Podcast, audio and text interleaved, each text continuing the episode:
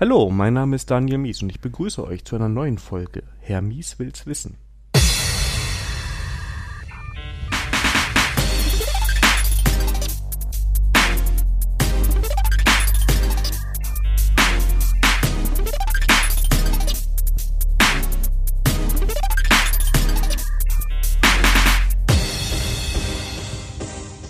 Heute wieder zu Opinionated React und wieder mit dem Andreas Huben. Hallo Andreas. Hallo Daniel. Bist jetzt sicher schon eine Weile alleiniger Rekordhalter, was au an, äh, Besuche hier bei Herr Mieswitz ein bisschen angeht. ähm, wenn du niemand anderen einlädst. ja, aber man muss ja auch, also wir machen ja fast jede Woche eine Aufnahme. Ähm, das kostet ja auch alles so ein bisschen Zeit. Ich habe mich auch so ein bisschen eingelistet. Aber wir sind bald durch, habe ich festgestellt. Das ist nicht mehr viel. Aber wir finden das nächste Buch. Ja, mit Sicherheit. ähm, ja, und zwar sind wir jetzt schon bei Teil Nummer 6. Ähm, das heißt, für alle, die jetzt das erste Mal zuhören, die sollten vielleicht sich die anderen Teile noch anhören, damit das alles so ein rundes Bild gibt und damit man auch ein bisschen was über den Andreas erfährt. Das erzählt er nämlich so in den ersten zwei Teilen auch ein bisschen. Ja, und dann würde ich sagen, starten wir ähm, direkt ins Thema und zwar Hooks. Genau. Und ähm, das ist ganz witzig. Ähm, ich habe ja erst dieses Jahr so wirklich angefangen mit äh, äh, React und äh, Hooks gibt es ja anscheinend noch gar nicht so lange. Mhm. So wie ich das verstanden habe, sind die, glaube ich, erst dieses Jahr so richtig on vogue gegangen. Ich weiß es nicht. Vielleicht kannst du es besser beantworten. Uiuiui, wann die so. also äh, das ist verwirrend, wenn man einsteigt, weil die Doku wirklich äh, noch gemixt ist. Ne? Also teilweise werden Features mit der alten Art React-Komponenten zu schreiben ähm, beschrieben und ähm, teilweise dann halt mit Hooks. Ne? Das ist dann mal verwirrend so, äh, was, was mache ich denn jetzt, was nehme ich denn jetzt? Und ähm, war auch dann irgendwann die Frage, ähm, die ich an Kollegen gestellt habe, so, äh, wie schreibt man denn jetzt React-Komponenten? Ne? Und ich glaube, die moderne Art, die zu schreiben, ist dieser funktionale Stil mit Hooks. Ja, also sie sind ähm, am 25.10., also ich gucke jetzt gerade, ich habe jetzt nach React-Hooks bei Google gesucht und ähm, da wurden die wohl am 25.10.2018 mal vorgestellt mhm. ähm, und dann auf der Webseite wahrscheinlich auch äh, der erste Content dazu geliefert. Ich weiß, das war so ein gewisser Vorlauf, ich glaube auch, ich habe dann 2018 oder 2019 das erste Mal auf einer Konferenz davon gehört. Und dann sind die jetzt, ja, also ich denke mal, irgendwann 2019 kamen die schon. Ich glaube, wir haben 2019 habe ich schon Sachen mit Hooks gemacht. Aber so ja. um den Dreh und ja, natürlich, also die ersetzen für mich eigentlich sehr gut alles, was man vorher mit Klassen machen musste. Mhm. Ähm, und ähm, erlauben weiter so. Ich finde dieses Bild so schön, ne, dass eine React-Komponente eine Funktion ist, die bekommt ein paar Parameter und die gibt dir ein Ergebnis in Form von Markup. Und die ja, unterstützt genau. das natürlich ungemein, ne? Also, weil so eine Klasse so richtig ob objektorientiert, finde ich, sind Komponenten nicht unbedingt. Ne? Also, mhm.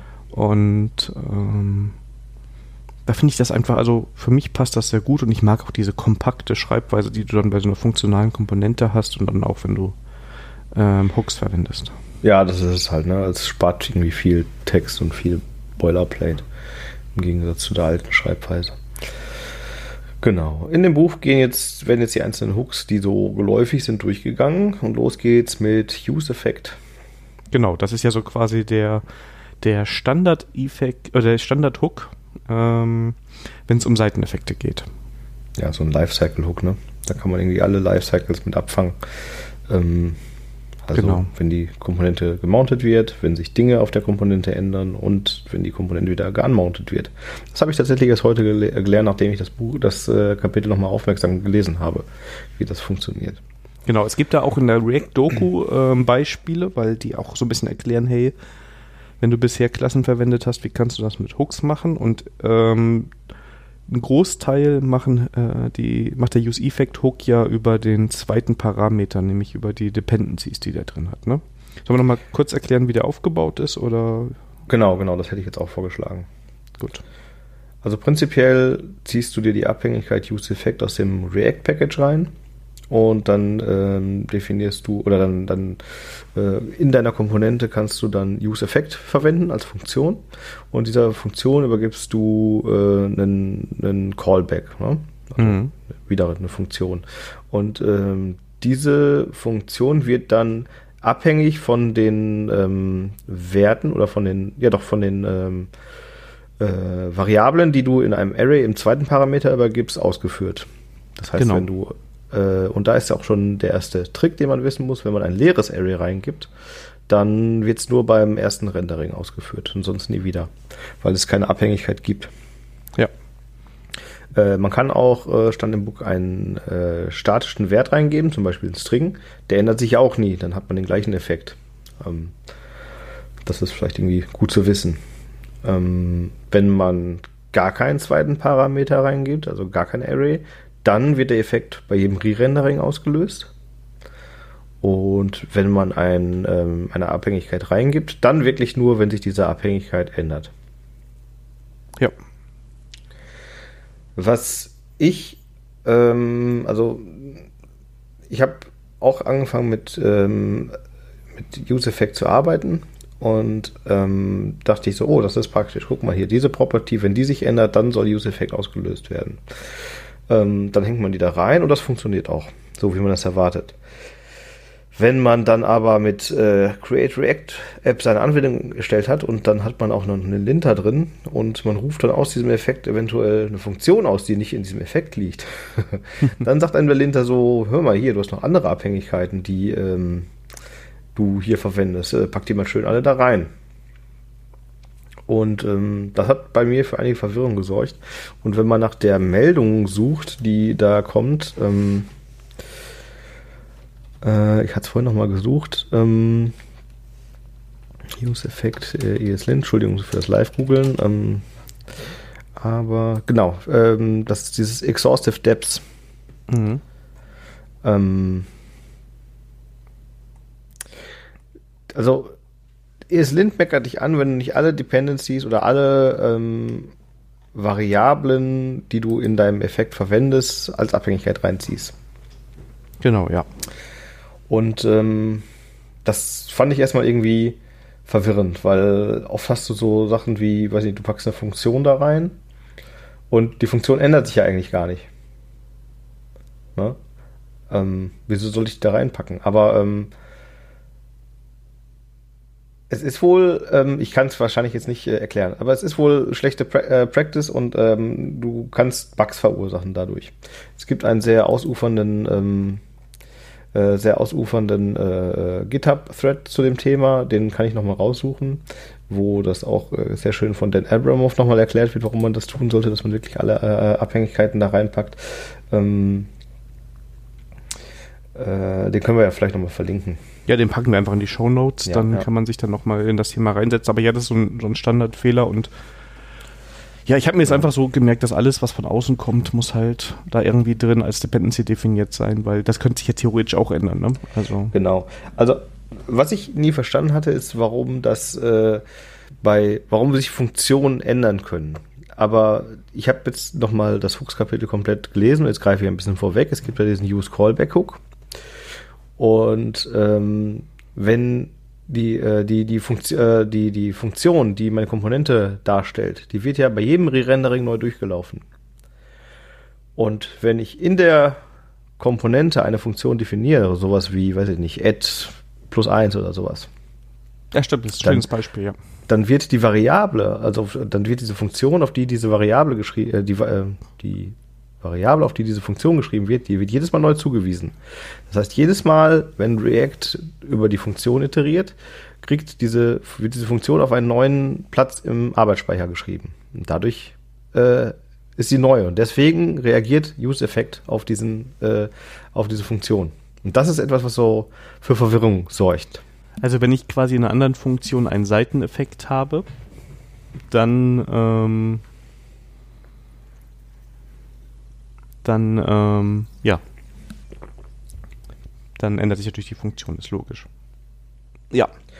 Ja, es ist, es ist verwirrend. Ich weiß nicht, äh, wahrscheinlich haben wir jetzt unsere Hörer total abgehängt, aber ähm, ja, man sollte sich damit auf jeden Fall in der Tiefe beschäftigen und ich glaube, es macht Sinn, das zu verstehen. Ich glaube schon, dass ich es verstanden habe. Ich fürchte nur noch nicht so weit, dass ich es erklären kann. ähm, aber es ist aber auch immer schwer, das, äh, glaube ich, ohne Text oder ohne Beispiele zu erklären, wenn man auf nichts zeigen kann. Das ist, wenn man reine Audiodeskription hat.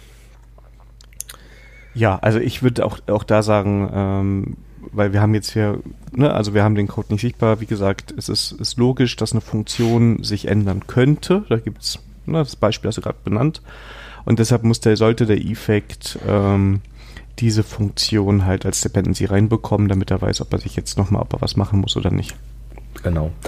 Ähm, sehr mächtiger Hook, aber ähm, ich glaube, wir haben eigentlich schon ziemlich viel, also so ziemlich alles erklärt, was man dazu wissen muss. Ne?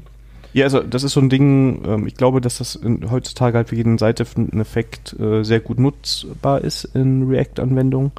Mhm. Ähm, ich nutze ihn sehr häufig. Ähm, ich greife jetzt mal noch nicht, für, für mich schreit es immer so nach dem Thema eigene Hooks, aber ähm, ich würde das jetzt, glaube ich, noch mal nach hinten schieben, weil es kommt ja auch noch mal im Buch, ne? Ja, ja, ja. Ach so, eine Sache vielleicht noch. Ähm, wenn ich diesen, ich hatte ja zu Beginn gesagt, dass ich auch beim ähm, Anmounten einer Komponente etwas ähm, auslösen kann und das funktioniert, indem ich in dem Hook wieder einen Callback zurückgebe.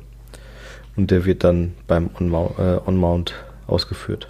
Stimmt, genau, das war noch wichtig. Das ist aber was, also ich weiß nicht, ob du das häufiger hast. Ich hatte bis jetzt, sel also ich hatte schon Fälle, ich weiß, dass ich Fälle schon hatte, ich weiß aber nicht mehr genau, was es für Fälle waren, muss ich zugeben. Ja, oft sind das so Sachen, wenn du irgendwelche, ähm, weiß ich nicht, ähm, irgendwelche Timeouts oder sowas hast, die sich immer wiederholen auf der Seite oder so und du möchtest, dass die beendet werden. Ach so, stimmt, das ist natürlich, genau. Ja. Solche, oder du schmeißt irgendwelche Listener an und die sollen aufhören zu listenen, wenn du die äh, Komponente re-renderst. Das ist einfach so sauber arbeiten. Ne? Mhm.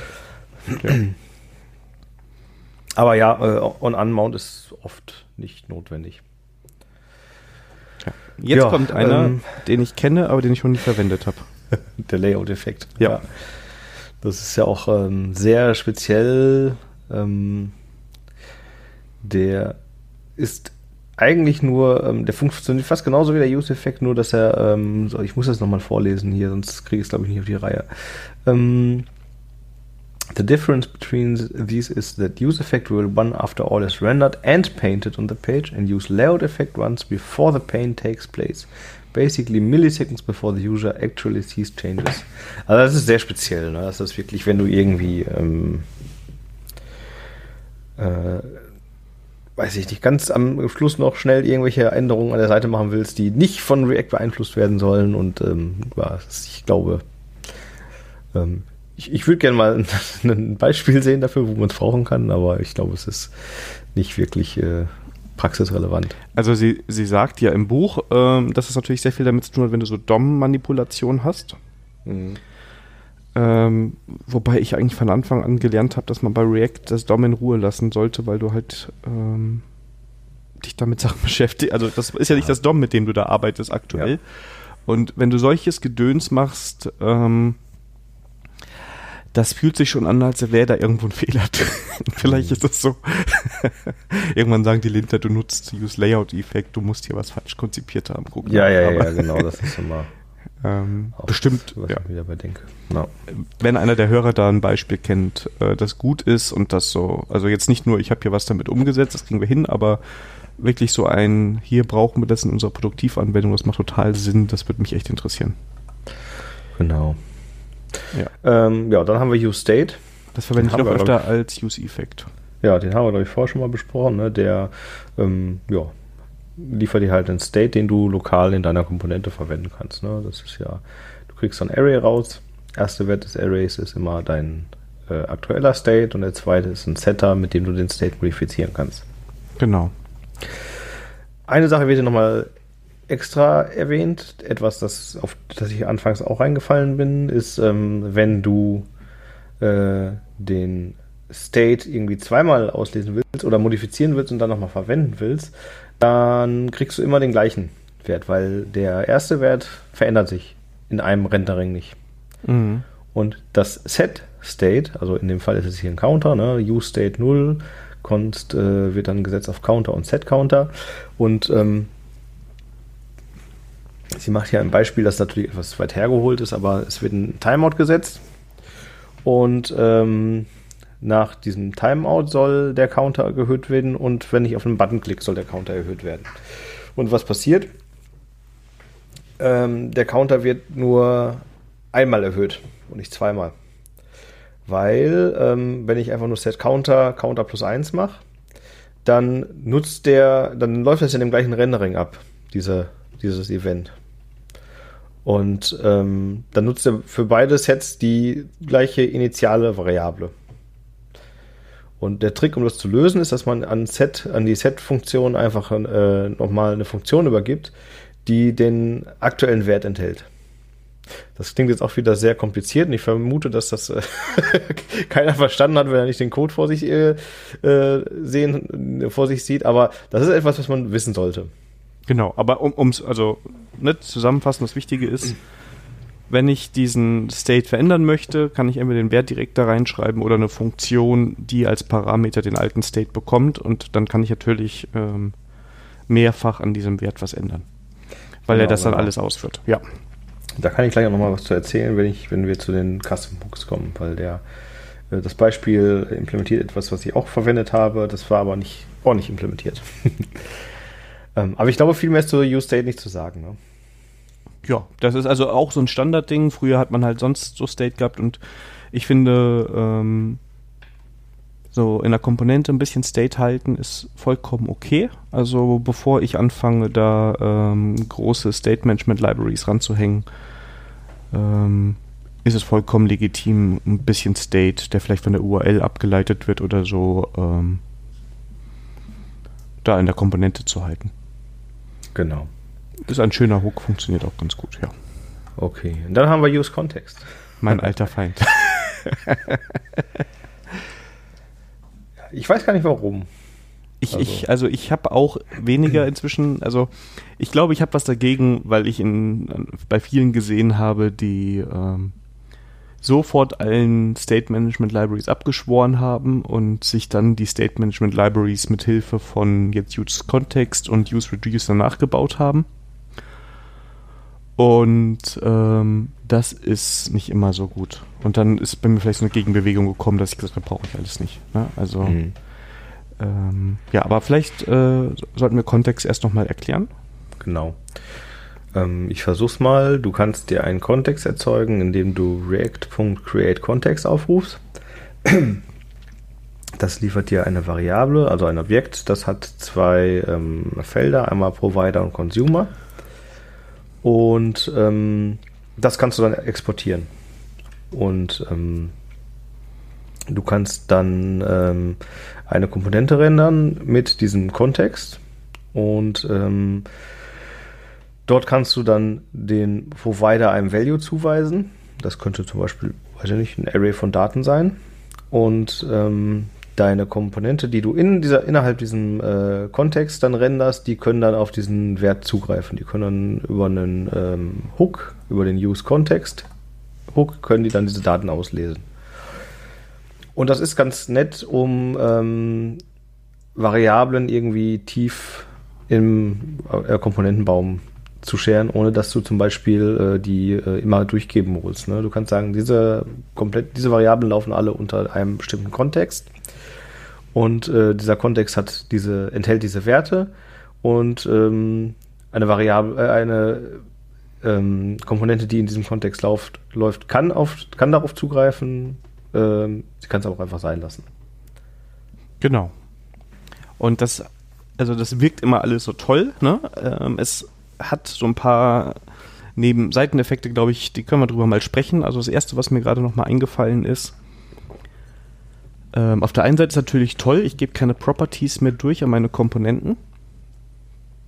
Ähm, aber ich kann ja hingehen und, ähm, und schreibe dann einfach nur eine Komponente, die einfach nur, also eine Anwendung, die nur aus Komponenten ohne Properties besteht, weil die sind ja alle im Kontext. Ja, das äh, reduziert dann natürlich krass die Wiederverwendbarkeit deiner Komp äh, Komponenten, weil du immer diesen Kontext brauchst, ne? Genau, und dann gibt es für mich, also, also da kann man natürlich sagen, ja, aber unsere Anwendung ist so einfach, wir brauchen das nicht. Dann würde ich mich fragen, warum brauchen wir dann Kontext, ne? Also, wenn es so einfach ist, ne?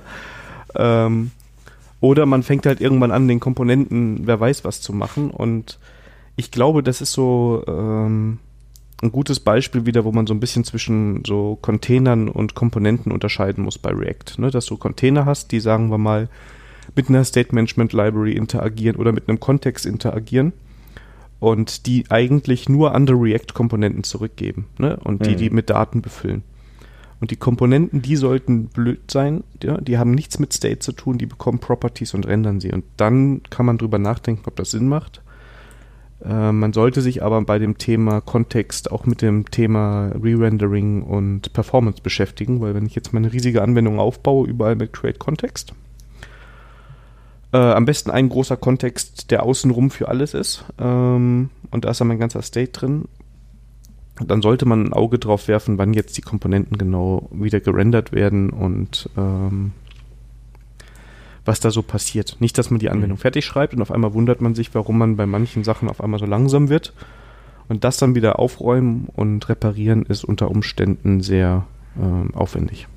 Ja, also ich finde, es ist schon ein ganz nettes Werkzeug. Ich würde es aber äh, kleinteilig und gezielt einsetzen. Ne? Genau. Also vielleicht, ähm, wenn ich irgendwie eine Komponente schreibe, die aus mehreren kleineren Komponenten ähm, äh, steht, die vielleicht sehr tief, einen sehr tiefen Baum erzeugen und äh, ich brauche nicht in allen Tiefen meine Werte und möchte halt nicht immer alles durchgeben. Dann kann ich für diesen einen, für diese eine äh, übergeordnete Komponente könnte ich einen Kontext verwenden.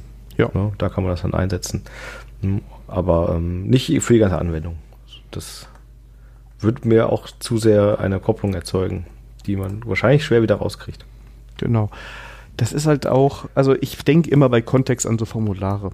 Ne? Mhm. Vielleicht will ich so mehrere Formulare zusammensetzen und das sind, die sind irgendwie getrennt, ne? Dann könnte ich mir vorstellen, dass man da mit einem Kontext arbeitet. Ich glaube halt, das ist ein typisches Problem aus der IT. Ne? Man kriegt neue API-Kontext, die gibt es übrigens schon seit Anfang an in React, das erzählt die Sarah auch im Buch. Hm. Ja, also Redux basiert, oder React Redux basiert ganz stark auf der alten und auf der neuen Kontext-API. Und ähm, irgendwie ist immer dieser Drang, oh, ich habe jetzt was Neues, ich habe jetzt hier Create Context und Use Context, ja, dann mache ich jetzt erstmal nichts anderes. Ja, das Problem sind meistens nicht das, also man denkt dann immer, ach, jetzt kriege ich alle meine Probleme gelöst, die ich vorher hatte, aber irgendwie verschiebt man sie nur. Und meistens ist das die Probleme nicht wirklich, ähm, dass man irgendwie die falschen Werkzeuge benutzt, sondern dass man einfach eine zu starke Kopplung hat. Mhm. Ich, ich finde, ich, ich weiß nicht, ich habe es irgendwo die Woche nochmal gelesen, da hat jemand geschrieben, ja, versuch doch lieber mal einfachen Code zu schreiben. Ne? Also Code, Ja. den ich sofort, also wo der Schwerpunkt nicht da ist, dass es abgefahren ist und alle danach denken, boah, der Andreas ist so ein geiler Hacker, ey, der hat in einer Zeile hier unsere komplette Buchhaltung implementiert, ja. Ja. Sondern dass man so denkt, oh, das kann ich gut lesen, das ist nachvollziehbar, ja, das das steht ist- da. Das ist auch viel schwieriger, aber das ist auch eigentlich immer das Ziel, was ich mir setze. Ne? Also ich möchte eigentlich total dummen Code haben, den aber jeder verstehen kann. Ne? Ja. Also, und das ist, das ist wesentlich schwieriger, als super komplizierten Code zu schreiben, den keiner versteht. Eben. Und Kontext ist so ein Beispiel, weil wenn ich dann Kontext nutze, ne, und wie gesagt, es gibt Anwendungsfälle, ich bin jetzt nicht komplett gegen Kontext, aber ich nutze jetzt diesen Kontext und ähm, auf einmal muss ich schon in zwei Dateien gucken. Mhm. Weil, was passiert denn jetzt eigentlich? Ne? Was wird da jetzt eigentlich äh, in meinem Kontext genau gemacht? Und äh, was sind da, kann ich auch da kann ich auch Funktionen reinhängen und wer weiß, was mir bauen. Ne? Ich kann Redux nachbauen. Ne? Aber vielleicht sollte man das halt lieber in seinem Hobbyprojekt mal machen, weil man es macht für sich und zum Rumspielen. Aber in so einem Produktivcode lieber gucken, hey, wie kann ich das so einfach wie möglich machen? Und Kontext ist halt eine, schafft halt eine neue Ebene da rein, die da Komplexität reinbringt. Ja, ja. Genau, das hast du jetzt gerade schon gesagt, äh, Use Reducer. Hast du gerade schon mal erwähnt, das wäre der nächste Hook, der hier beschrieben wird. Ja. Und ähm, der ist dazu da, um dir einen kleinen Reducer zu bauen. Ja. Ja, also ähm, Du Möchtest kannst du kurz dann- Reducer erklären? Weil, äh, äh, ja. ich weiß nicht. Soll ich das kurz erklären? ja, erklär du das mal kurz. Du Also hast ja ich- öfter ich- mitgearbeitet. Ja, das, also ich kenne ähm, Reducer aus dem Redux-Kontext primär und da geht es darum, dass die Idee ist, dass ich eine Funktion habe, die einen alten State bekommt und eine Aktion. Eine Aktion ist meistens ein Objekt mit einem Key und vielleicht ein paar Values dabei. Und äh, der Reducer nimmt den alten State und diese oder Aktion oder Action ne, und berechnet den neuen State daraus und gibt ihn zurück. Das ist so der meiste Code, den man bei Redux schreiben muss, dass man da die ganze Zeit schreibt, hey, was passiert denn, wenn die Action, keine Ahnung, äh, Order submitted gemacht wurde, was passiert in unserem Anwendungsstate. Und das ist auch das, wo viele sich, glaube ich, so ein bisschen beschweren mit Boilerplate-Code, weil sie die ganze Zeit diese Funktionen schreiben müssen. Das kann viel werden und ähm, ja.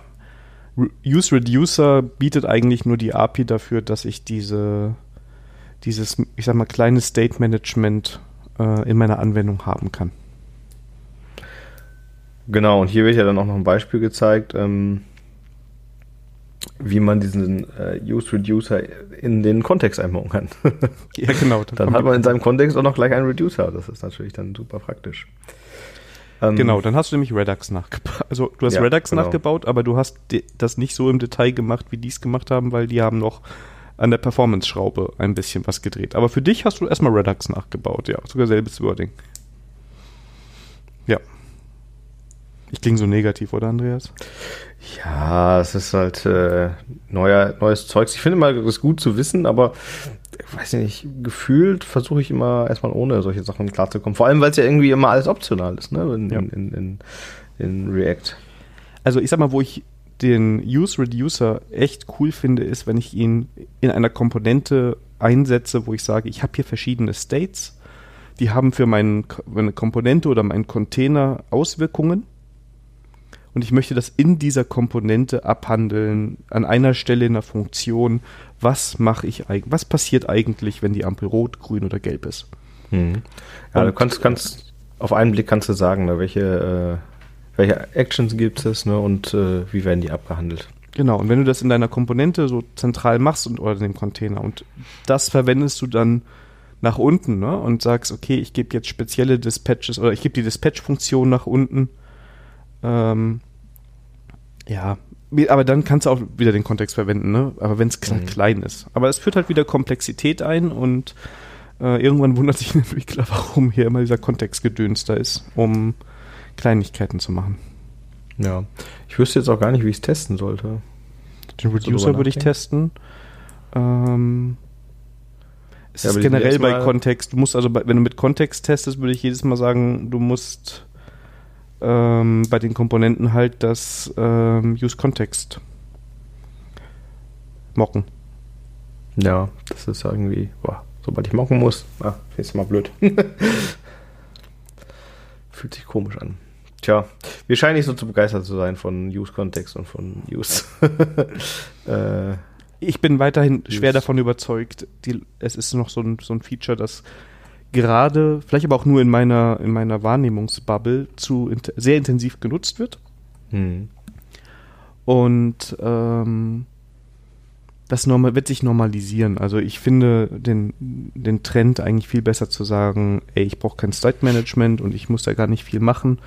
Ich leite ähm, viel aus, von meinem State aus der URL ab, dann rufe ich halt nochmal vom Server was ab. Der kann, der kann das cachen, das ist nicht das Problem. Ne? Das ist nicht das, was was langsam macht.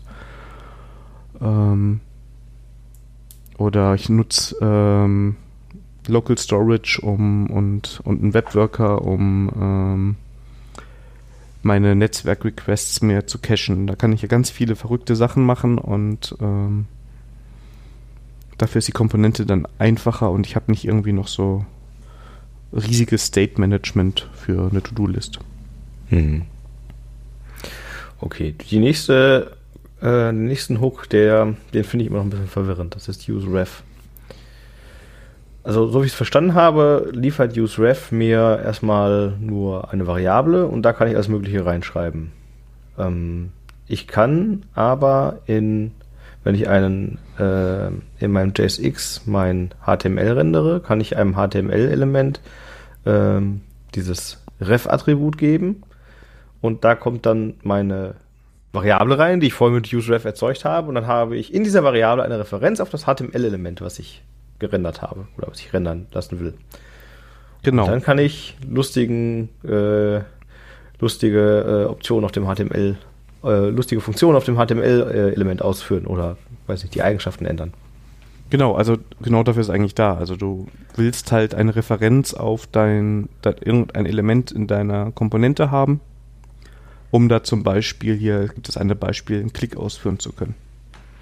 Ja, ne? Also ja. Klick ist wahrscheinlich, willst du das eher selten haben, wobei kann ich mir auch Szenarien vorstellen, wo du so sowas haben möchtest.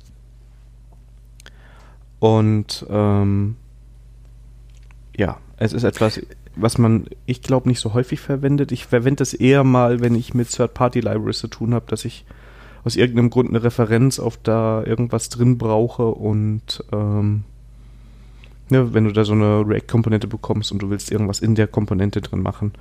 Ja, wollte ich gerade sagen, ne? Ja. Wollte ich gerade sagen, dafür ist es vielleicht ganz cool. Ne? Oder wenn du irgendwie so ein Diff hast und äh, kriegst dann irgendein, weiß nicht, so ein, so ein, so ein, so ein Framework, was dir Graphen rendert oder sowas, ne? du musst dann dieses Diff haben und du willst dann sagen, in diesem Diff pack jetzt meinen Graph, meinen Graphen rein. Ich denke, ja. dafür ist es ganz gut, da einen äh, Handle dran zu kriegen. Ansonsten ist es sehr jQuery-mäßig. ja, es fühlt sich auch irgendwie für mich immer so ein bisschen falsch. Also, es ist auch so ein Ding, ähm, wenn ich das irgendwo sehe, dann, ähm, dann habe ich so ein bisschen das Gefühl, da läuft was falsch. Also, mhm. äh, das sind so. Es kommt halt auch bei mir sehr selten vor, dass ich es bis jetzt habe verwenden müssen, ne? Und deshalb könnte es auch sein, dass ich da ähm, noch ein bisschen skeptisch bin. Ich finde Hooks so toll, aber jetzt habe ich ist schon der dritte, der bei mir so mit Nee, der vierte Layout-Effekt war ja auch so ein Ding. Also. ja, aber den nächsten magst du doch bestimmt, oder? Use Memo. Ja, der ist cool. Willst du den nochmal erklären? genau. Erklär mal Memoization. Ja, genau. Das wollte ich dich jetzt eigentlich gerade fragen. Du warst nur schneller als ich. Ja? Ja, wie macht man das am besten? Ich sag mal, ich erkläre es mir immer mit einer Funktion, die quasi einen Cache hat. Ja, genau, das ist es eigentlich auch. Ne? Und der Cache, ja, also es ist auch ein Seiteneffekt eigentlich, ne? muss man ganz streng sagen. Und ähm, sie macht das eigentlich ganz cool. Ähm, was Beispiel ist so ein typisches Memorization-Beispiel, äh, nämlich mit ähm, Fibonacci-Zahlen. Mhm. Ja, das erste Beispiel finde ich sogar noch ein bisschen besser. Das ist dieses Multiplay by 10. Ne? Also gibst eine Zahl rein und die Funktion berechnet dir das Zehnfache. Ja. Und ähm, wenn die Zahl, wenn du äh, das Ding hat, dann die, also ja, die du machst ja hier explizit, ne? Äh, indem sie einen Cache definiert. Sie sagt, wenn die Zahl schon mal vorkam, dann gib einfach das alte Wert, den alten Wert zurück und führe nicht nochmal die teure Berechnung durch. Also, ja gut, das, äh, stopp, ich muss mich ein bisschen korrigieren. Ich meinte nicht das Codebeispiel, was sie da hatte, weil sie hat ein Codebeispiel, wo sie Fibonacci äh, rekursiv berechnet. Ja. Und das geht halt nur eine Weile gut, ne? Also. Ja, ja, ja. ähm, und sie nutzt dann halt ähm, diesen, äh, das Use Mimo, um ähm, da quasi diesen Cache nachzurüsten. Genau. Äh, ich meinte aber, dass Fibonacci ein gutes Beispiel ist, weil wenn du das auch mit dem internen Cache machst, also wenn du selber baust, dann ist das auch da sinnvoll, dass du ähm, dir die Zahlen merkst, damit das so ein bisschen ähm, weniger rechenintensiv wird. Hm. Ja, aber eigentlich ist es sogar fast weniger Schreibarbeit mit dem Mimo-Effekt. Ne? Also, wenn ich das so sehe, du schreibst die Funktion, ich sag mal in Anführungszeichen stupide hin und dann sagst du dir, okay, ähm, ich hänge Use Memo drumherum, dann bekomme ich den Cache geschenkt. ja, ja, ist eigentlich cool. Ne? Das ist ein äh, schöner Performance-Boost, den man äh, kennen sollte. Gerade wenn man relativ ähm, rechenaufwendige ähm, Funktionen schreibt. Ja. Ähm, wobei, jetzt eben haben wir doch gesagt, hey, wir wollen, dass der Code einfach zu lesen ist, ne? Ja. Jetzt, äh, also jetzt mal die ganz ketzerische, nicht vorbereitete Frage. Ist Use Memo da nicht eine Verschlechterung? Weil dann muss der Leser ja Use Memo verstehen? Ähm, ah, das ist jetzt aber sehr, ähm, ein bisschen weit hergeholt, ne? Also ich, ich nee, ich, ich, ich, war, ich fand die Frage jetzt schon mal interessant. Also ja, es ist weit ja. hergeholt, aber man sollte sich schon mit dem, also React hat ja nicht viel, äh, hat ja eigentlich eine sehr reduzierte API, ne? Ja. Und ähm, ich denke schon, wenn man irgendwie ein Framework verwendet, dann sollte man sich mit dieser API auseinandersetzen und dann auch dem Leser zumuten, dass er sowas wie Use Mimo dann äh, mal nachschaut. Ja, das stimmt. Ja. Und ich, ich, ansonsten, wenn ich ein Team habe, wo ich sage, oh, das könnte äh, hinfallen, ist das, glaube ich, auch mit einer Zeile Kommentar nochmal. Ähm, ja, da muss es ja an jeder Stelle kommentieren. Das ist auch blöd. Ja, kommt darauf an, wie oft du es machst, ne? Also wie ja. oft du das auch verwendest. Ich habe, ich habe, ich hatte halt damals, das ist auch schon Daniel erzählt vom Krieg, als Java 8 eingeführt wurde, war das auch, glaube ja. ich, mit den Lambdas, ne? Habe ich auch, glaube ich, mhm. schon an, an verschiedenen Stellen erzählt. Da hatte ich ein Team, wo viele sich noch nicht an die Lambdas rangetraut haben und ich war eigentlich sehr neugierig drauf und wollte damit auch Sachen machen. Und dann war das an manchen Stellen halt auch wirklich eine Code-Reduktion und mhm. dann war aber doch der Kompromiss, dass mir gesagt wurde, ja, schreib bitte einen Kommentar drüber, was das da macht. Wobei zu meiner Verteidigung, das war kein komplexes, ähm,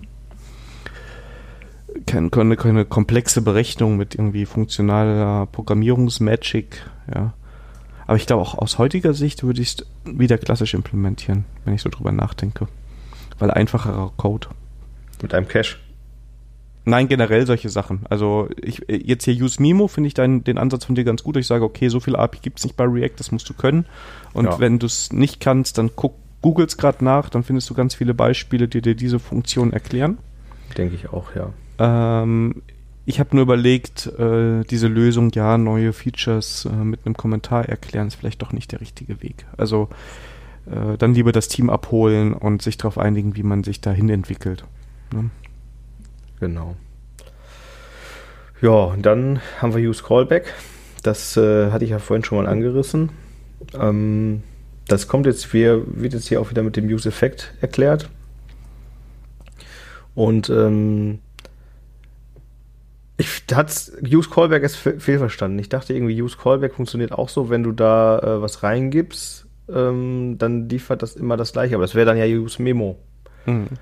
Ne? Und Use Callback sorgt einfach nur dafür, dass diese äh, in deiner ähm, React-Komponente die Variable, die Funktion nicht jedes Mal beim Re-Rendering neu zugewiesen kriegt, sondern dass das immer die gleiche Funktion behält.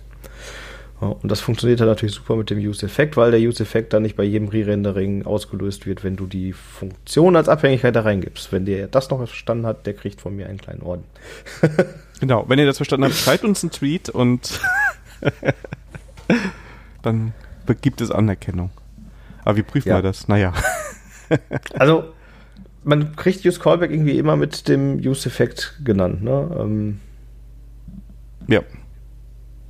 Ich wüsste jetzt auch nicht, wann man es irgendwie sonst einsetzen sollte. Das ist eine gute Frage. Ist ja. auch was, ja. Ja, wir scheinen ja. da nicht so nicht so belesen zu sein. Ja, also ich, ich es ist halt gibt bestimmt auch Anwendungscode, wo es ganz häufig vorverwendet ah, wird und man es ja. ganz oft braucht. Das ist ja auch alles super. Aber vielleicht ähm, ist es halt auch einfach mal okay, so, ja.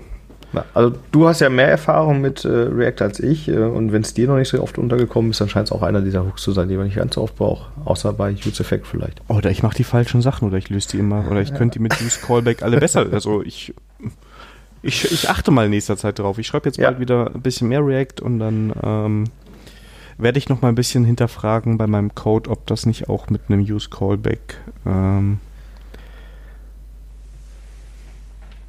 gegangen wäre. Ja. Was ich aber auf jeden Fall machen werde, weil das habe ich am Anfang auch noch nicht so intensiv gemacht, ist es mehr eigene Hooks zu schreiben. Mhm. Und das ist eigentlich ziemlich einfach, oder? Das Beispiel ist ja jetzt hier. Ähm, das ist das klassische Hallo-Welt-Beispiel für eigene. Ja, mit dem Local Storage, ne? Ja. Ähm, ich habe äh, genau das gleiche in meinem Spielprojekt mal oder in meinem Projekt mal ähm, äh, implementiert und wenn man danach googelt, dann findet man irgendwie eine Seite, die das ganz prominent darstellt. Äh, die hat mich aber, hat mich aber viele äh, Stunden gekostet, weil die äh, nutzt auch, also so, so, so einen eigenen Hook zu schreiben, ist eigentlich nur, du machst eine Funktion und ähm, die kriegt einen, ähm, einen äh, initialen Wert und die liefert dann zurück ein ähm, Array mit, so wie man das halt kennt, ne, ein Array mit ähm, dem ähm, nee, ich ver verhaspel mich gerade. Ja, so ein bisschen. Ich bin schon, ich, ich, ich wollte jetzt. Ich habe noch nicht oft, ich habe noch nicht, äh, das, ich, ich gucke gerade auf das Beispiel hier. Ähm, okay, ich, soll ich es soll mal, soll mal gerade übernehmen? Genau. du hast, ähm, ja, also so habe ich es zumindest verstanden und gelernt. Du hast doch öfters mal in deinen Komponenten, dass du zum Beispiel mehrere Hooks verwendest, um was zu machen. Zum Beispiel, du hast einen Wert, den möchtest du, und jetzt nehme ich mal das Beispiel, was auch im Buch ist, den möchtest du im Local Storage speichern oder aktualisieren und so weiter und so fort. Ne? Dann würdest du wahrscheinlich sagen, okay, auf der einen Seite brauche ich in meinem Anwendungscode im, im Speicher ein Use State, damit ich das Value drauf zugreifen kann und ich brauche ein Use Effect damit ich aus meinem Local Storage das ähm, rausholen kann. Und ja. wieder reinschreiben kann, abhängig von dem Wert. Ne? Mhm. Und das ist ja auch soweit erstmal soweit ähm, ganz okay. Das ist so, sind so ein paar Zeilen Code, die man so haben kann. Und das kann man halt weitertreiben und sagen, okay, diesen Teil Logik, den möchte ich jetzt mehrfach verwenden. Ne? Also ich möchte, äh, ich schreibe meinen eigenen Hook und was soll dieses Hook machen? Äh, in dem Beispiel von der Sarah macht er nur das Abrufen von von Local State. Ne? Also mhm. ähm, er initialisiert mit Use State ein, ein, ein Value und ein Setter dafür. Und dann nimmt, macht er einen Use Effect, der von dem mitgegebenen Key, aber das können auch mehrere Parameter in deinem Hook sein, du schreibst jetzt deine eigene Funktion, abhängig ist. Und der holt das Item raus und wenn das Item da ist, schreibt er es mit äh, Set Stored Value in deinen äh, State, den du oben initialisiert hast. Und der gibt dir einfach in einem Array dieses Stored Value zurück so viel ich weiß, und jetzt kommt das raus, dass ich dieses Kapitel gedacht habe, dass ich es verstanden habe und dann auch einfach nur so zurückgegeben habe. Aber es müsste so sein, dass du nicht mal ein Array zurückgeben musst. Mhm. Ähm, aber wenn du jetzt diesen Hook weiterdenkst und du willst ein Value auch setzen können, ne, dann würdest du vielleicht auch eine mit Funktion zum Setzen dieses Stored Values reingeben und dann sagen, oh, und wenn das Wert, der Wert gesetzt wird, dann äh, schreibe ich noch in den Local Storage das Ganze rein. Ja. Also ein Hook ist ja eigentlich nur eine Funktion. Genau, eigentlich ist es so, das, was du überall im Code machst, du fasst andere Funktionen zusammen. Genau. Ne? Und ja. Und der einzige Vorteil ist eigentlich, dass du in diesem Hook, in dieser Funktion kannst du auf die React API zugreifen. Du, du schreibst einen Hook und der andere Hooks verwendet, genau.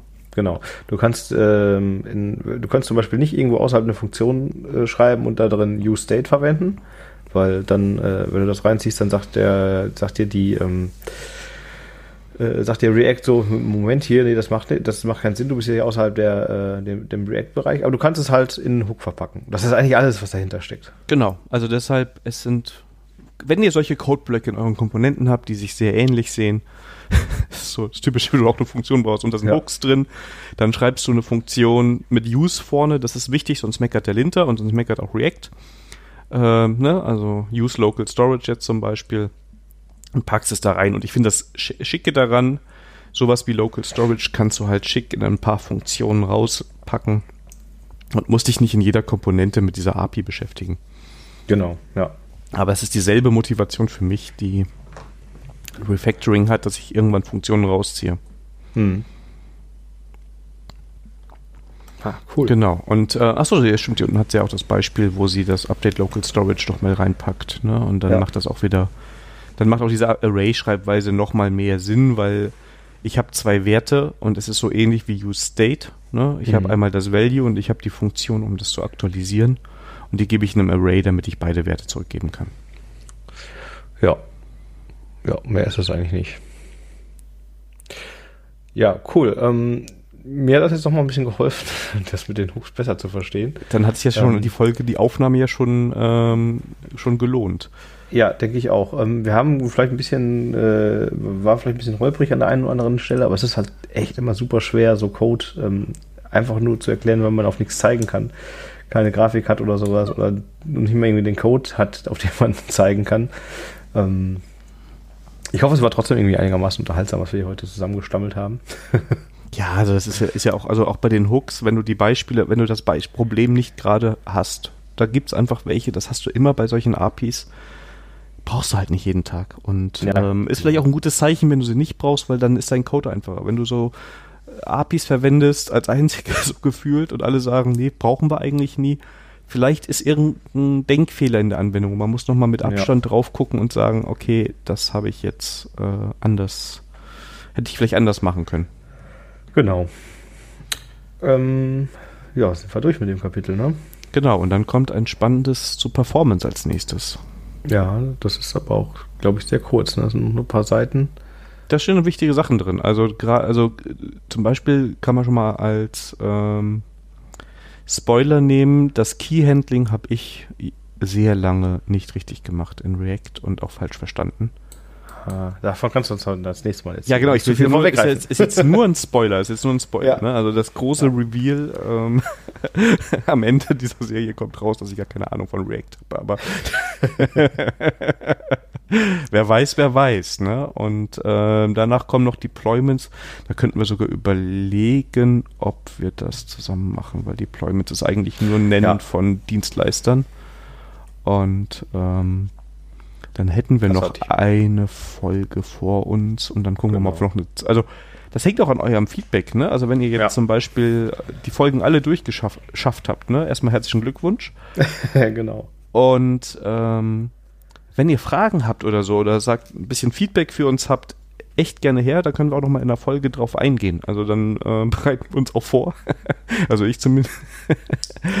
ne? Also jetzt nicht, dass du dich nicht vorbereitest, aber ich gehe auch, bin auch in ein paar Folgen spontan reingegangen.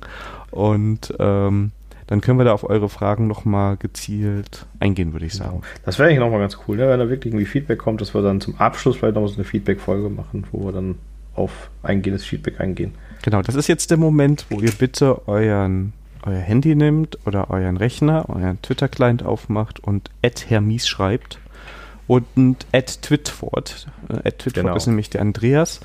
Ähm, aber wenigstens an einen der beiden und ähm, dann könnt ihr da mal ähm, uns Feedback schicken oder fragen und ja, da freuen wir uns dann, dann würden wir in der nächsten oder übernächsten Folge drauf eingehen.